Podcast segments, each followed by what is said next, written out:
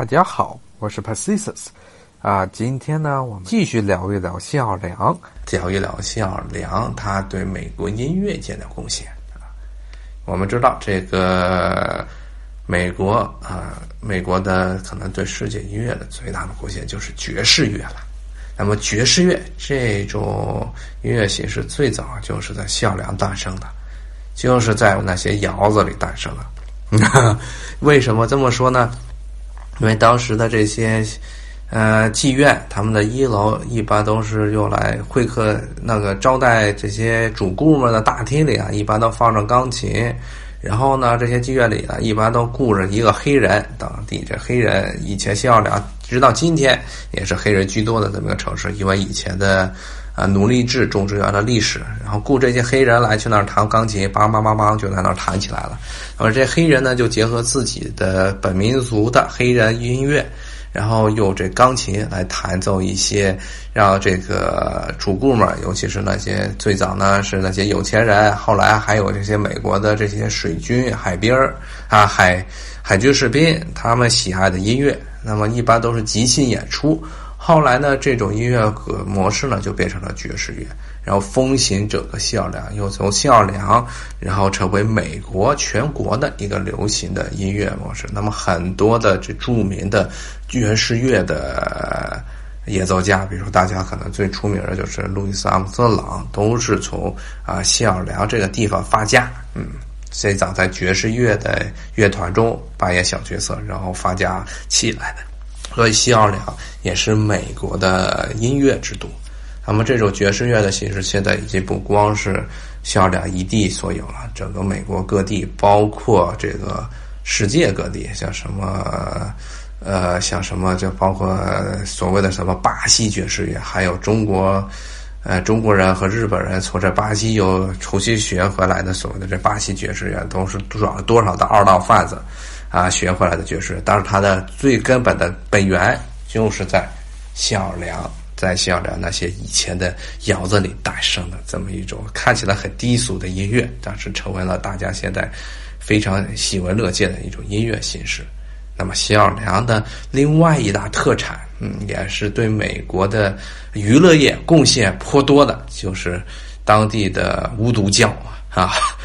什么是巫毒教呢？你去西奥良当地会发现很多的这些巫术商店啊，里面卖那种小娃娃。啊，用来扎针用的小娃娃，就是诅咒你的仇人或者敌人，甚至说你诅咒你的老师不给你高分啊，买一个他带着他脸的小娃娃，然后说往上面扎针，啊，这么一种，这其实就是巫巫毒术，一种源于西非的一种巫术的，那么它的一些法器了。那巫毒术呢，在像是这个地方发扬光大呢？呃，其实跟他在非洲的本源已经不是很一样了，因为这些黑人来到了西非的黑人来到了小良这地方，都是接受了天主教，啊，那么他们呢，又实际上是名义上是拜着所谓的天主教，但是其实呢是，呃，混合了很多当原来这个西非的这些万物有灵论、万物有灵论里的一些这个巫术的仪式。啊，诞生了这么一种独特的巫毒教。那么，他们最著名的一个女教主啊，她的陵墓现在还，她的坟墓啊，现在还在香良，是这些巫巫毒教巫师们啊，每年都会跑到那儿朝圣的一个地方啊。这个东西挺搞的，而且虽然你可能大部分人不相信巫术了，但是对于美国的好莱坞娱乐界来说，这是不可多得的一个美国自产的。啊，本地生产的这么一种具有，呃，美国民族或者说这个美国南方啊特色的这么一种宗教仪式或者巫术形式，所以你要是在经常会你会在美国的这些恐怖片儿里听到所谓的巫毒术啊，它是怎么回事呢？就是从西奥良这个地方诞生的一种呃西非宗教和天主教、基督教混在杂混在一起这么诞生这这么一种奇怪的巫术形式啊。那么，谢尔良刚才说到了这个好莱坞呢，非常感谢谢尔良贡献了五毒教。那么，好莱坞现在呢，啊，也非常感谢谢尔良，不光是他的这巫毒教，而且呢，谢尔良自从在呃坎特琳娜飓风呃过后呢，他们这个地区重建，为了让大家为了让经济迅速的恢复起来，所以当地的政府弄了很多的这法令，说是鼓励这些拍片子的人，这电影啊或者电视制作商去西奥尔良当地取外景啊，能有很多的减免税收的政策。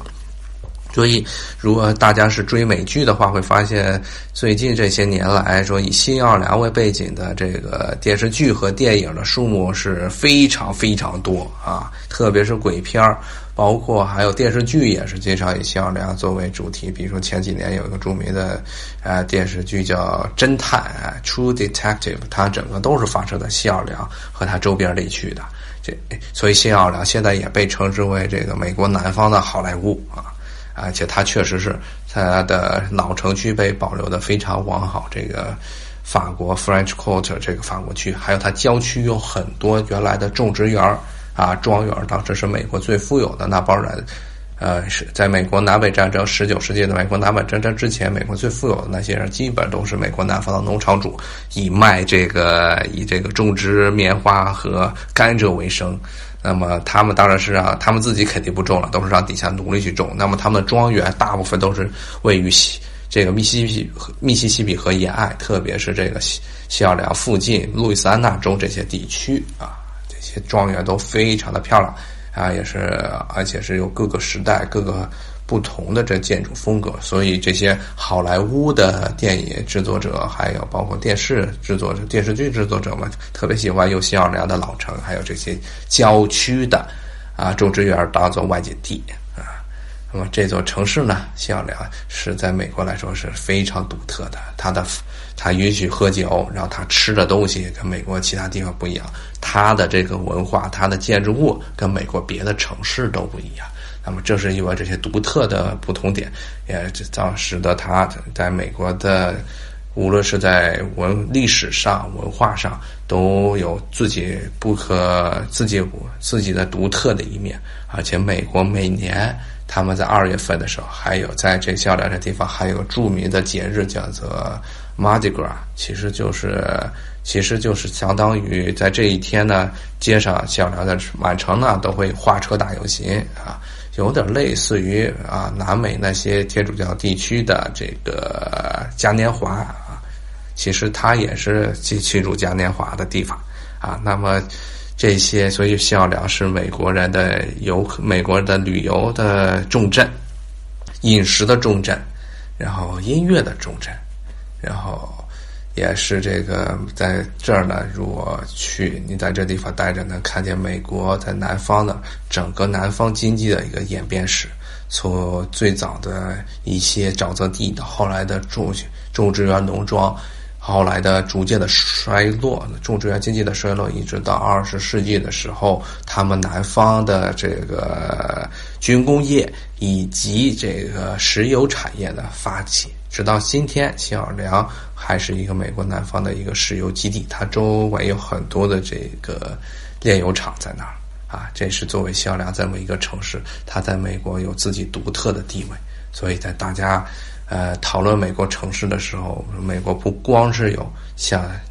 纽约、洛杉矶这样的国际化大都市，还有像新奥尔良这样啊独具特色、非常具有魅力的一座美国南方大都会。那么说完这些，顺便我们最后再聊一聊新奥尔良，它的有文化，有它独特的一些呃情景。新奥尔良是美国非常少见的一座允许在街头喝酒的城市啊。啊，虽然这个限制还是很多，但你至少呢能拿着白色的纸杯，里面装满了这个黄色的啤酒，在街上畅饮。这有这也使得美国人经常以各种借口跑到西奥良这座城市去玩儿啊，尤其是 Mardi Gras，就是每年二月份左右的时候，在西奥良这个地方举行的狂欢节啊。这个时候呢，美国全国各地的人呢，就以说庆祝 Mardi Gras 啊，庆祝这个花车游行狂欢节为理由啊，开车呜噜全跑到了西奥良这个地方。大家其实与其说是去那儿庆祝狂欢节的，不如说大家都是去那儿喝酒的。嗯，喝一大堆的啤酒，然后灌得酩酊大醉，然后再睡俩晚上 啊，在 French Quarter，在法国区睡俩晚上，然后再开车回到了自己的老家。我们知道，美国是一个世界上最强大的国家，那么也经常美国人也经常标榜自己是自由开放，但是在酒这个问题上，美国的很多政策与所谓的自由开放格格不入。嗯，说大家对美国的这些青少年的管制有了解，可能知道。啊，抽烟十八岁就可以抽了，那这酒必须二十一岁才能够喝，啊，对酒的这扩库非常严格。然后在美国历史上还曾经，在一九一零年代到三零年代出现过所谓的禁酒时期。什么是禁酒时期呢？就当时美国国会啊颁布了法令，说，嗯，你这个在美国这个销售饮酒是非法的，啊。一下子，咵把酒变成了，把服用酒精呢，服用酒精制品变成了一种非法的行为，这就是美国历史上著名的禁酒时代啊。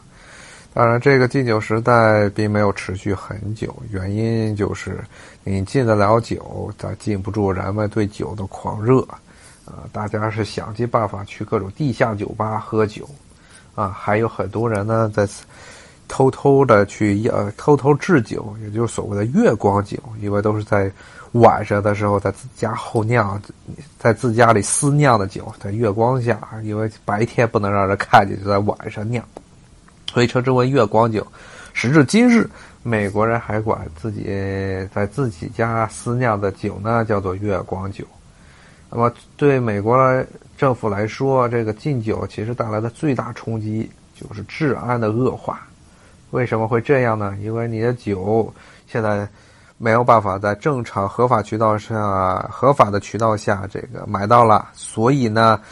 酒就变成了一种暴利产品。谁控制了酒的供应源和销售渠道，谁就会成为啊市场老大。而这些市场、这些供货渠道呢，都被黑帮所控制了。有这些，特别是所谓的犹太黑帮啊，犹太人当时。靠着这个禁酒，然后走私酒，挣了不少的钱。然后美国的两个邻国，特别是加拿大，当时为了这，因为这美国这禁酒令发了一大笔横财啊。每年冬天的时候，这些加拿大人就把自己这自己这儿产的酒呢，沿着这个风洞的这五大湖啊，偷偷的运到了美国，然后在美国呢地下市场上各地流通。结果呢，造成的后果就可想而知，就是美国诞生了很多以贩卖酒精为生的黑帮啊。当时的情形呢，就跟现在的毒，这些美国各地的这肆虐的这些贩毒集团很有相似之处。那么，美国政府呢，当时与这些禁与这些酒的走私者呢，打了很多年的仗啊。然后呢，最后实在是撑不住了，而且当时美国政府也意识到，这个一是人们对酒的渴望是无法禁止的，二呢是治安变坏，三呢你要是合法再重新合法允许买酒呢，你还有政府还有很大的一笔收入，能可非常可观的收入，因为美国人其实大部分人也都是酗酒如命，你不能说酗酒如命了，喜好喝酒，嗯。所以正是因为这几个原因，所以美国最后还是把禁酒令给取消了啊。于是呢，当代啊很多的这些美国人，尤其那些不知天高地不知天高地厚的小小年轻儿，还有那帮所谓的自由派议员，还有想靠毒品做生意的那些政客们，就说了啊，说这个，说这个美国原来政府禁了酒，不仅没有阻止酒类的流通，反而使得。是社会更加恶化，社会治安恶化，那么毒品也应该合法化，因为毒品说毒品跟酒很像，都是容易上瘾。然后呢，你如果在合法渠道上禁止它呢，总是会有黑帮来走私的。但是呢，这毒品，尤其什么海洛因呀、可卡因呀、什么病毒啊，对人的伤害呢，对人体的伤害要远远大于酒精。啊，当然了，美国政府也。其实也部分的松动了，尤其是所谓的休闲类毒品，这大麻现在在美国是合法了。无论你是在西奥良这个城市呢，罪恶之都，还是在什么华盛顿呀、什么西雅图啊，还有最早这个解禁嗯大麻的地方丹佛，街头走经常会在酒吧区呢，闻到一股刺鼻的味道。啊，大家闻到闻到这道闻到这种味道的时候，千万别觉得它是一种新的雪茄，它就是大麻，是吧？啊，这种大麻吸久了之后呢，你就会有致幻效果。很多时候呢，他们吸了大麻之后不够嗨，就开始吸别的更加重的毒品。所以很多人为大麻辩护，说这种毒品的成瘾性和它的毒品性毒品的成瘾性和它对身体的危害呢，其实跟说跟香烟差不多。像香烟能够合法，为什么大麻不能合法？但是他们忘了一点，这大麻一旦吸上瘾之后，人们就开始想要吸更加烈的毒品了，这海洛因啊，什么可卡因就全来了啊！其实是一个很不好的东西啊。现在我们现在说的有点跑题了，刚才说到这些美国的禁酒，那么美国的这个为什么他们会禁酒呢？这其实是一个很有趣的事情，就是。美国这个国家在文化上、在商业上可以说是非常的自由，但是他们在宗教上是非常保守啊，特别是所美国的基督教，最早进入美国这片国土的基督教徒都是新教徒。新教徒呢，特别是这些北欧啊，还有这个西北欧这个地区的移民，什么伊安格鲁萨克森人，包括很多的德国人。还有些北欧人，他们是非，他们信奉的这个所谓的教文宗是非常反对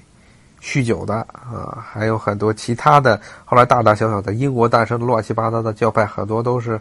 还有包括我们清知道的所谓的清教徒，很多的这极端派、极端的清教徒是反对喝酒，认为酒是一种罪恶，喝饮酒是一种罪恶，就是这帮人在。十十九世纪末二十世纪初，不断的力推说要把酒精给违呃酒精给非法化，说去禁酒啊，结果造成了美国历史上著名的禁酒时代。最后证明，宗教在，但是最后是证明了宗教无论是再强，它都抵挡不住人们对这些啊成瘾类的药品，包括酒精的依赖啊。最后酒还是。合法了，但是作为一个副作用，就是酒被严格管控，甚至比对，甚至政府对酒的管控程度要比对枪支高。有个笑话就是说，说那十八岁可以抽烟，二十一岁才能买酒，他一出生就可以买枪啊！也不知道是哪一个对人的危害最大啊？但酒呢，呃，就成了一种，但是对酒呢，就变成了一这么一种。被视之为洪水猛兽、为洪水猛兽的东西，反而比枪要危险，啊！如果你们不满二十一岁，也并不是说美国人就没有无招可施了，他们经常会去买假的身份证。然后在酒吧去酒吧喝酒的时候，酒吧要查 ID，你就把假的身份证拿出来，然后一看，哇，你就过了二十一岁。因为美国那些小小年轻都长得很老啊，啊，十八岁长得就跟三十八岁一样，所以基本上怎么就混进去了，就开始酗酒。好，今天我们就到这里，谢谢大家，咱们下回再见，拜拜。